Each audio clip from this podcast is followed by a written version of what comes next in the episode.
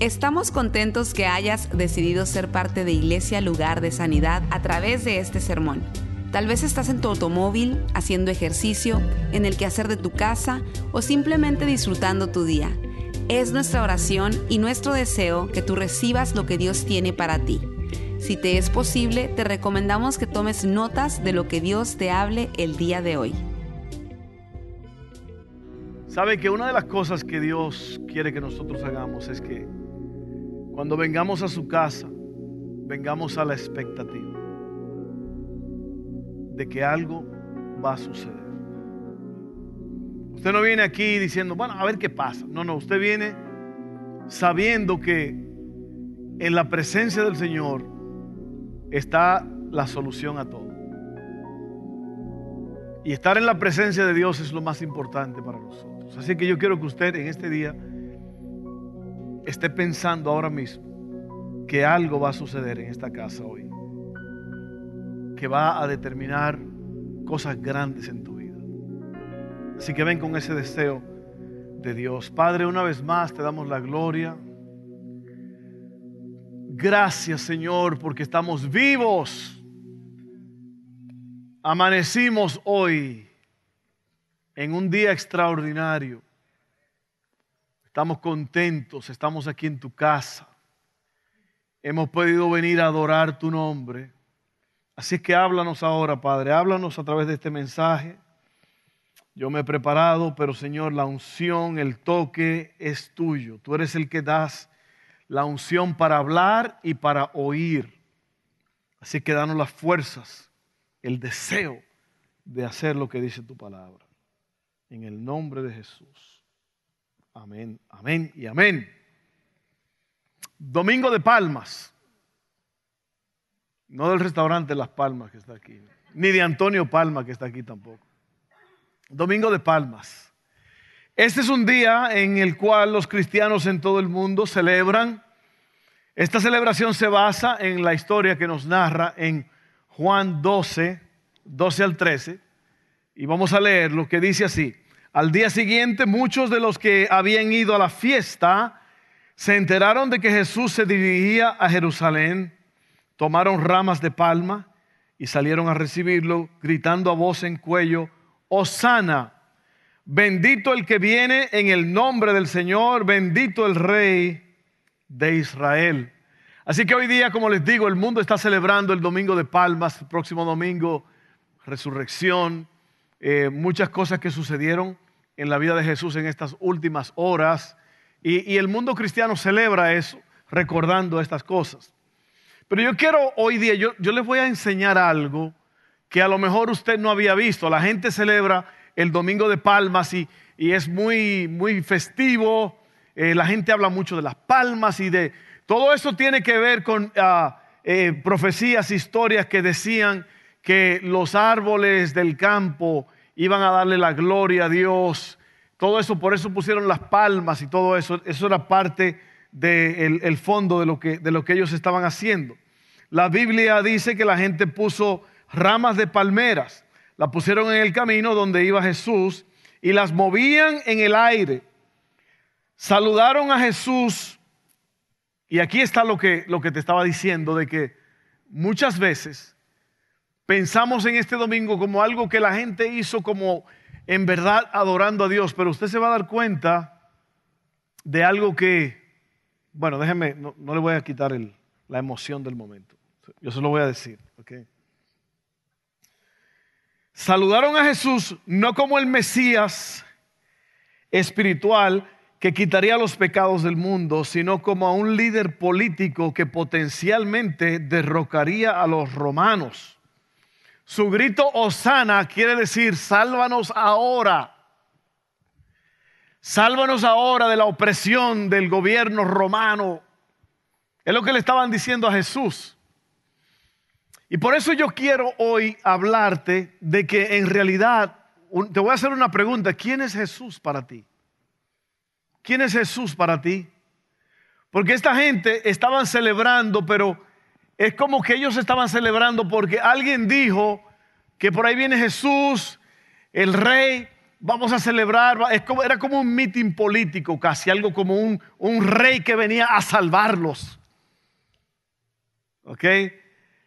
Y así es como ellos ven a Jesús. Y yo, yo te voy a narrar algunos versos aquí, pero te voy a hablar la historia también de una mujer que lo dio todo por Jesús. El pueblo está esperando que Jesús le dé todo. Esta mujer lo dio todo por Jesús. Usted lo va a ver ahorita, en un momento.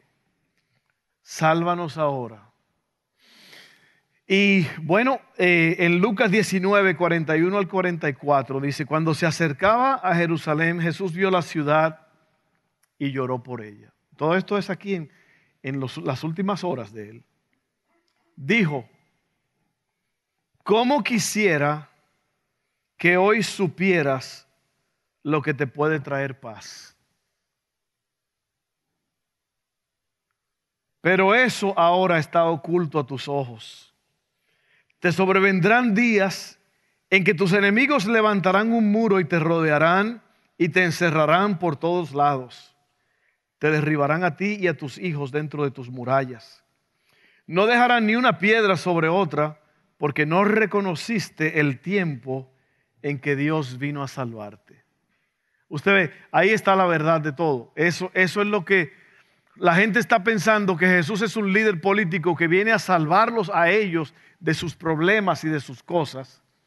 Pero Jesús está mirando la ciudad y está triste, está llorando, está eh, pasando por una, por una tristeza muy grande y por eso Él dice, ¿cómo quisiera que hoy supieras lo que te puede traer la paz? En otra palabra, Jerusalén, Israel, fallaste. No viste la verdad del asunto. Entonces, por eso yo te hice la pregunta al principio, ¿quién es Jesús para ti? Yo quiero desafiarte con esa pregunta, porque ahí está la clave. Luego, eh, esta historia no se escribió en vano. Se ha escrito para mostrar una verdad que no puede ser ignorada. A Dios no se le sirve por los beneficios sino por quien Él es. Las multitudes se negaron a ver a Jesús como realmente era, colocando sus deseos personales sobre Él. ¿Quién es Jesús para usted? ¿Es alguien que usted solo quiere que le satisfaga sus deseos y metas egoístas? ¿O es el Señor y Maestro que dio su vida para salvarle de sus pecados? Ahí está la gran diferencia. Y yo creo que de eso se trata. Yo creo que todo en la vida se trata en estas palabras aquí, porque en realidad tenemos dos opciones, y te voy a dar la segunda. Una mujer llamada María, hermana de Marta, y Lázaro.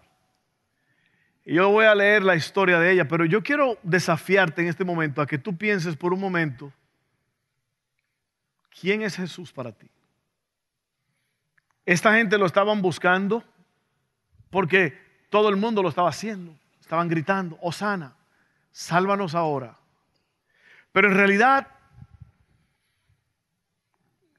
¿qué es lo que tú piensas de Jesús? Eso va a determinar todo.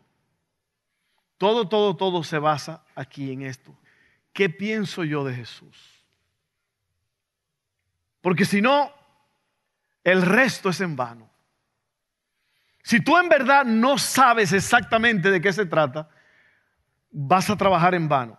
Ahora déjenme seguir con esta historia. Ahora yo quiero entrar a esta parte que se llama perfume para Jesús.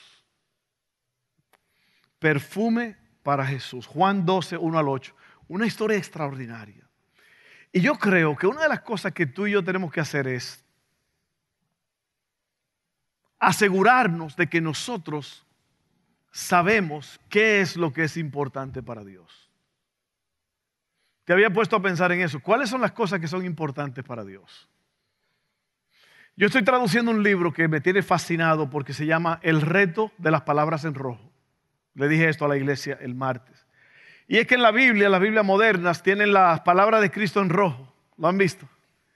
Entonces se llama el reto de las palabras en rojo porque alguien dijo, si Dios pudiera hablarte cada día, sería bueno. Así podemos oírlo. Bueno, pues ya Él nos habló.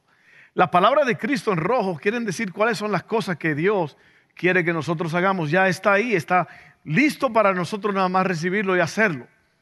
Si tan solamente lo hiciéramos, seremos bendecidos. Amén. Y yo creo que al final del día, bueno, mejor déjenme no adelantarme. Miren esto, vamos a leer sobre María. Me encanta esta historia. Juan 12, 1 al 8 dice así, seis días antes de la Pascua, de todo esto está pasando en los últimos días de Jesús.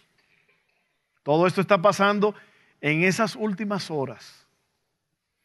Seis días antes de la Pascua, Jesús fue a Betania, donde vivía Lázaro, el que había estado muerto y a quien Jesús había resucitado de los muertos. Allí le ofrecieron una cena y Marta servía y Lázaro era uno de los que estaban sentados con él a la mesa. ¿Cuántos de ustedes han oído la historia de Lázaro? ¿La han oído? ¿Se acuerdan de eso? ¿Usted se, acuerda de lo que dijo la hermana de Jesús, Marta? Tiene tres días ahí adentro. Ya hiede. Ya hiede. 2010 yo estuve en Haití. Cuando el terremoto yo fui a ayudar. Llevé un grupo de pastores. Y yo todavía puedo acordarme de ese olor. Porque habían dos semanas después y habían edificios enteros que ni se habían tocado. Y usted estaba caminando en la, en la calle y olía eso. Impresionante. Yo estuve encima de una iglesia que se derrumbó. Yo estaba sobre los escombros. Y me dijo uno de los muchachos de ahí, me dijo, el pastor todavía está aquí abajo, con toda la iglesia. Porque estaban en servicio cuando vino el terremoto y todos están todavía aquí, no lo han sacado. Y yo, yo, estaba, yo estaba con temor y temblor, como con, un tipo de, wow, qué impresionante esto. Yo recuerdo ese olor. Y así, así le dicen a esta gente, el, el muchacho ya tiene tres días ahí adentro, ya hiede. Y usted se imagina lo que es estar cenando con un hombre que estaba tres días muertos totalmente descompuesto, y ahí está en la mesa. Dígame si eso no le sorprende a usted. Dígame si usted no le va a dar gloria al que está ahí sentado también comiendo a la mesa. Ahí estaba Lázaro en la mesa. Y yo me imagino que la gente nada más se quedaba mirándolo como quien dice, ¿y cómo fue que este hombre, qué será lo que pasó ahí adentro? Porque eso lo supo todo el mundo. Dice la Biblia que Jesús dijo, Lázaro sal fuera. Y el que había estado muerto salió enredado y tuvieron que, Jesús dijo, desátenlo y déjenlo ir. Estaba envuelto como un burrito, como una momia. era, era una momia exactamente, era lo que era. Entonces miren esto.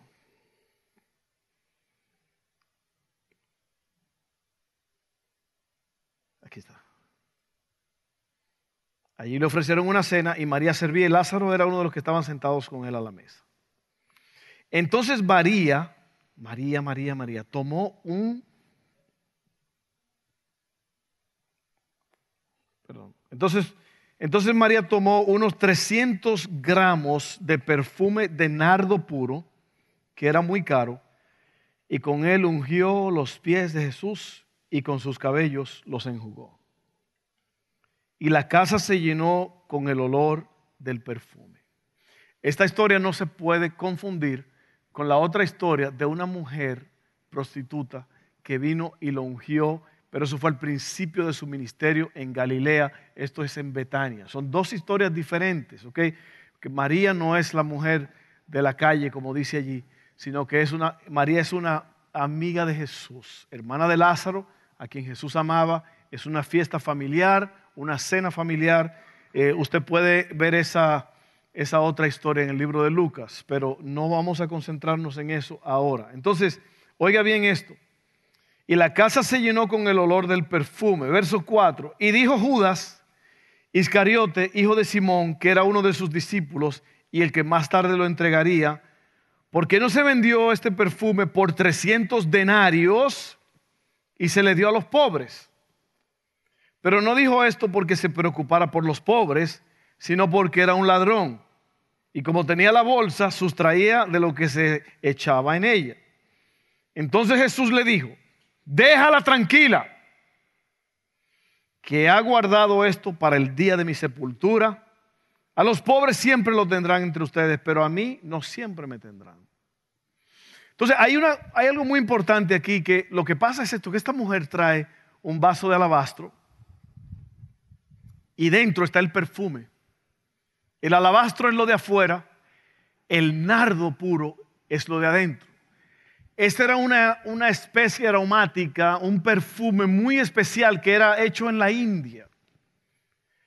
Y se cree que esto era como una joya familiar, como una herencia, algo que, que esta familia, porque ellos no eran, e, era una familia pobre. Usted se da cuenta porque eh, Marta está sirviendo la mesa. En esos días la gente rica tenían siervos, sirvientes que servían allí. Así que la historia es que estas son una familia humilde y Jesús está cenando con ellos y este vaso de alabastro es una joya familiar. no se sabe exactamente lo que es, pero ellos tienen esto y ella dice aquí que vale 300 denarios. Un denario es el salario de un día. De ahí viene la palabra denario, de día. 300 denarios porque si usted sustrae los días de fin de semana, día de fiesta, bueno, quedan 300 días de trabajo. Ahora yo, usted póngale la etiqueta, póngale el precio, cuánto usted gana al año. Eso es lo que costaba el perfume. Si usted gana, se cree que aquí en el estado de Luisiana el promedio es 40 mil dólares al año. ¿Qué están diciendo algunos? Ojalá yo. O algunos están diciendo, bueno, eso es, eso es cambio de bolsillo.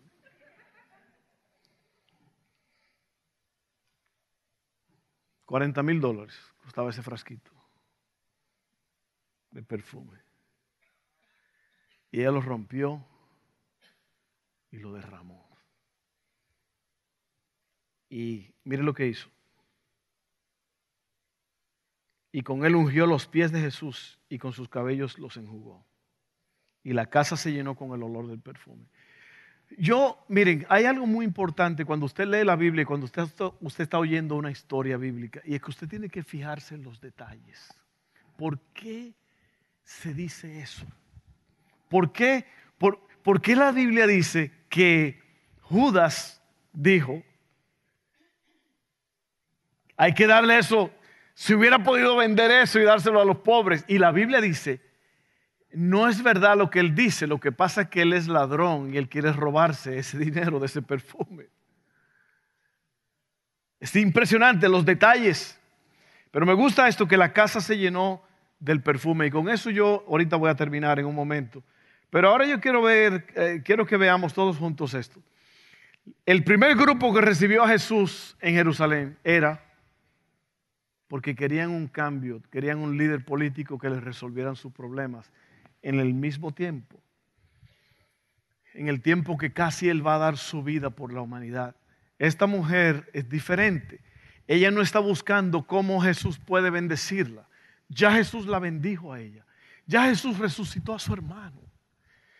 Y, se, sabe que el, el sustento de la casa era por Lázaro. Y la pérdida de Lázaro significó mucho para ellos. Jesús le devuelve a Lázaro, Jesús le devuelve eh, el sustento financiero de la casa. Y María, perdón, está muy, muy, muy agradecida con el Señor Jesús. Y por eso te hago la pregunta otra vez. ¿Quién es Jesús para ti? Ve, María hace algo que deja a todos con la boca abierta. Ambos aspectos de su acción, la extravagancia y el método, eran inquietantes. El nardo puro que usó es muy probable que fue importado desde el norte de la India. Judas dice que valía el salario de un año. El texto dice literalmente 300 denarios. Un denario el salario de un día para un obrero, teniendo en cuenta los días de fiesta y el sábado, un equivalente aproximado sería lo que le dije a usted, lo que usted gana en un año. No es de extrañar que los discípulos, Judas en particular, responde con consternación ante este tipo de acción. La otra parte de su acción que fue bastante inquietante fue la unción de sus pies con sus cabellos. Las mujeres judías no se soltaban su cabello en público. Se trata de una expresión de devoción que era extremadamente incorrecta en la mayoría de las culturas. No hay indicios, no hay información de por qué María hizo esto. La posibilidad más obvia fue su enorme agradecimiento por lo que Jesús había hecho por su hermano. Esa es la primera cosa. La segunda cosa es que María no pensó en ella, sino en él. Y yo creo que eso es muy importante porque lo que María está haciendo aquí es, María está poniendo el enfoque en Jesús que va a ser sepultado, o sea, sacrificado en unas pocas horas. Y por eso Jesús dice, déjenla, déjenla tranquila, que ella me está preparando para mi sepultura. Oiga, yo necesito que usted entienda lo grande que es esto, que esta mujer está preparando al, el cuerpo de el hombre que es Dios, que está por dar su vida por toda la humanidad. Imagínate tú que esta mujer fue la que fue, eh, o sea, ella decidió hacer esto. Ella decidió hacer algo tan grande y Jesús lo aprecia mucho eso. Y por eso le dice a ella ahí, déjenla tranquila. Ustedes a lo mejor no entienden lo que ella está haciendo, pero ella, eh, ella me está preparando para mi sepultura. Y ahí hay muchas cosas que a lo mejor nosotros no entendemos. Pero usted sabe que Jesús estaba turbado en esos días. Él le dijo a sus discípulos, mi alma está muy triste hasta la muerte. Usted sabe que Jesús batalló con esto porque él dijo, Padre, si es posible, yo no tengo que pasar por esto, que no se haga, pero si, si es lo que tú quieres que yo haga, hazlo. Porque recuerden que Jesucristo era 100% humano. Y él batallaba con todo esto. Pero esta mujer vino y como que hizo algo por él que él supo que él tenía que hacer esto. Me está preparando para mi sepultura. María no pensó en ella sino en él. Déjenla tranquila. Número tres. El costo es una inversión que se basa en el resultado. ¿Cuánto vale Jesús para ti? Porque ella no, no pensó, o bueno, yo creo que lo pensó. Esto vale 40 mil dólares. Lo voy a derramar. Porque Él es todo para mí. Usted se da cuenta, el costo, me gusta esa frase, tengo que leerlo otra vez. El costo es una inversión que se basa en el resultado. Ella sabía que 40 mil dólares era nada comparado con lo que esta fragancia estaba haciendo, que era preparando al Hijo de Dios, el creador del universo, para dar su vida en rescate por todos.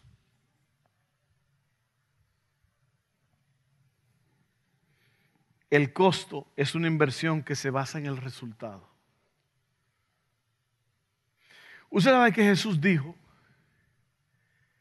que a los que dejaran todo por Él, Él los iba a bendecir aquí en la tierra, no necesariamente en el cielo. Él dice, no hay nadie que no haya dejado padre, hermano, hijo, que, que yo no le devuelva mucho más de lo que ellos invirtieron. Entonces, yo quiero aquí en este momento, yo quiero nada más, antes de terminar, si tú estás dispuesto a pagar el precio. Te voy a decir por qué. Mira, lo que pasa es esto. Estamos en un mundo, dice la Biblia en Gálatas, que es una lucha. El espíritu y la carne. El espíritu y la carne.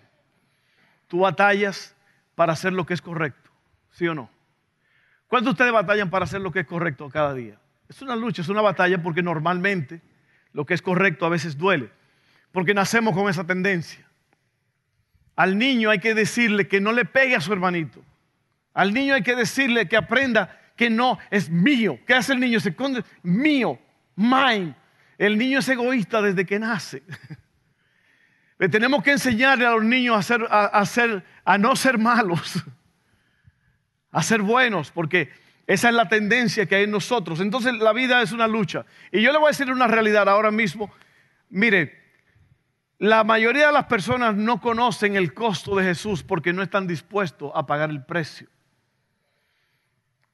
Aquí hay gente ahora mismo, y no lo digo por atacar a nadie ni nada, pero usted sabe quién es. Aquí hay personas ahora mismo que todavía no están dispuestos a pagar el precio por Jesús porque todavía están involucrados en algo que no quieren dejar. Puede ser cualquier cosa. Puede ser una relación ilícita. Puede ser que a ti te gusta andar en sexo fuera del matrimonio. Puede ser una adicción a algo. Puede ser que tú no quieres dejar... Ah, mira, hay una cosa muy importante. Y yo digo esto porque en realidad todo lo que tú haces, algo tan simple como venir a la iglesia a adorar a Dios, es una prueba de tu compromiso con Dios. Dar a Dios el diezmo, la ofrenda, salir a la calle a buscar a almas perdidas, evangelizar, hacer, todo lo que tú haces es una respuesta de tu devoción, de tu compromiso con Dios. Y tú entregas eso a Dios. Y hay muchas personas que prefieren pasar un dominguito social que un domingo de celebración en la casa de Dios. Dominguito social esas son las personas que usted lo ve que vienen de vez en cuando.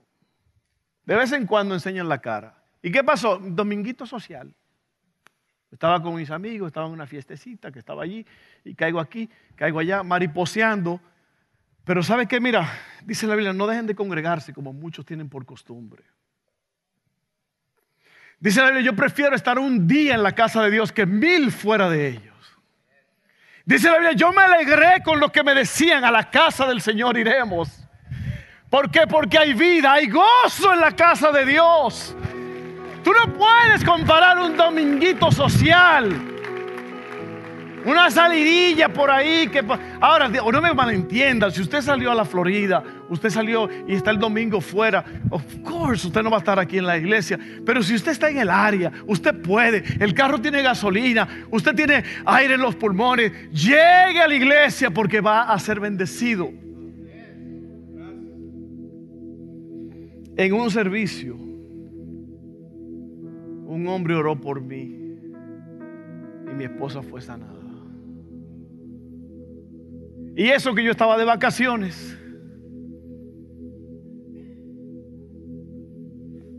El costo es una inversión que se basa en el resultado.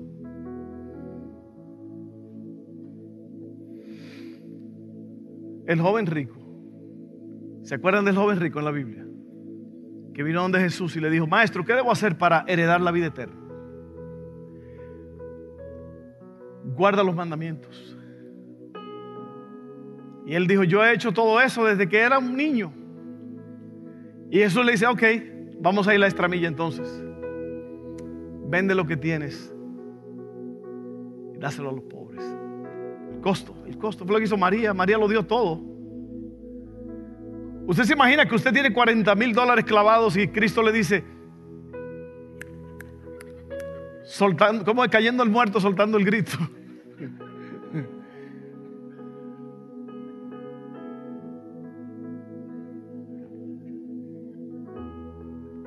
A María nadie le dijo nada. A María nadie le dijo que ofreciera eso. Ella sabía. Ella sabía lo que valía, lo que costaba una relación con Jesús. Y el costo es una inversión que se basa en el resultado. Yo iba a decir algo, pero, oh, joven rico. Ve y vende lo que tiene a son los pobres. ¿Y sabe lo que hizo el joven rico? Dijo, no sabes qué. En buen mexicano dice, ahí muere. Sí, sí, sí, no. Pues ahí muere. Eso fue lo que él dijo. ¿Sabe lo que él le dijo a Jesús? Yo no estoy dispuesto a pagar el precio por ti. Y se fue muy triste. Qué locura. Qué locura. María era una mujer pobre y dio todo lo que tenía. El rico tenía todo y no le dio nada a Jesús. ¿Sabe por qué dice que se fue triste? Porque tenía muchas riquezas. Y le digo, aquí hay personas que usted está oyendo este mensaje ahora mismo y está pensando, todavía yo no quiero dejar esto o aquello. Yo no quiero dejar esto o aquello. Jesús todavía no tiene ese valor para Y luego viene el que dirán. Siempre va a haber alguien que va a opinar sobre lo que tú haces por Dios. Y sabe que hay personas que tienen miedo de lo que va a decir la gente cuando se meten con Dios. Me van a criticar. Se van a burlar de mí. ¿Qué van a decir? Ya no voy a ser la chica popular del baile o el chico el chico del can. Ya no voy a ser la alegría de la fiesta. Porque la Biblia dice que no se puede servir a dos señores.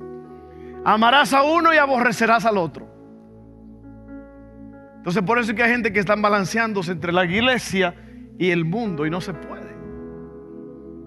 Yo creo que el mensaje de hoy es, Dios te está hablando y me está hablando a mí, nos está diciendo, que el costo es una inversión que se basa en el resultado.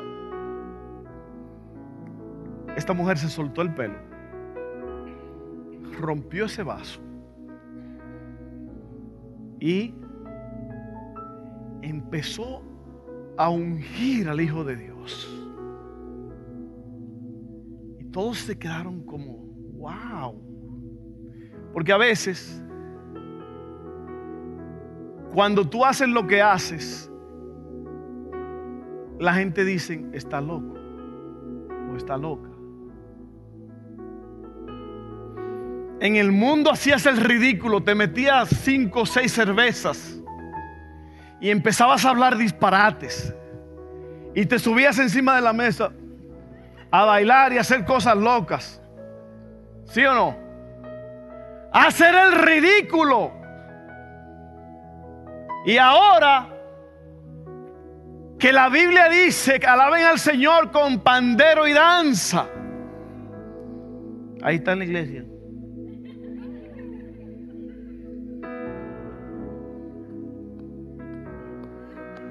Pero con cinco tragos en la cabeza. ¿Sí o no? Así porque como que en el mundo se vale. Dice la Biblia, todo lo que respira, alabe al Señor. Levanta tus manos. Mire, si el baile se vale es con las cosas de Dios. Porque la iglesia es demasiado... Usted ve lo que dice aquí. Dice, las mujeres judías no se sudaban su cabello en público. Se trata de una expresión de devoción que era extremadamente incorrecta en la mayoría de las culturas. porque sea incorrecto en la cultura, porque el, ¿qué dirá la cultura, la sociedad, la tradición? A veces hay que romper esas leyes que en verdad se le inventó un hombre. Yo no estoy hablando de ser obsceno ni de ser cosas inmorales. Yo estoy hablando de que usted pierda el miedo al que dirán. Dice la Biblia que el, el cristianismo, el evangelio, es como el hombre que encontró un tesoro y grita y dice a todo el mundo que encontró un tesoro.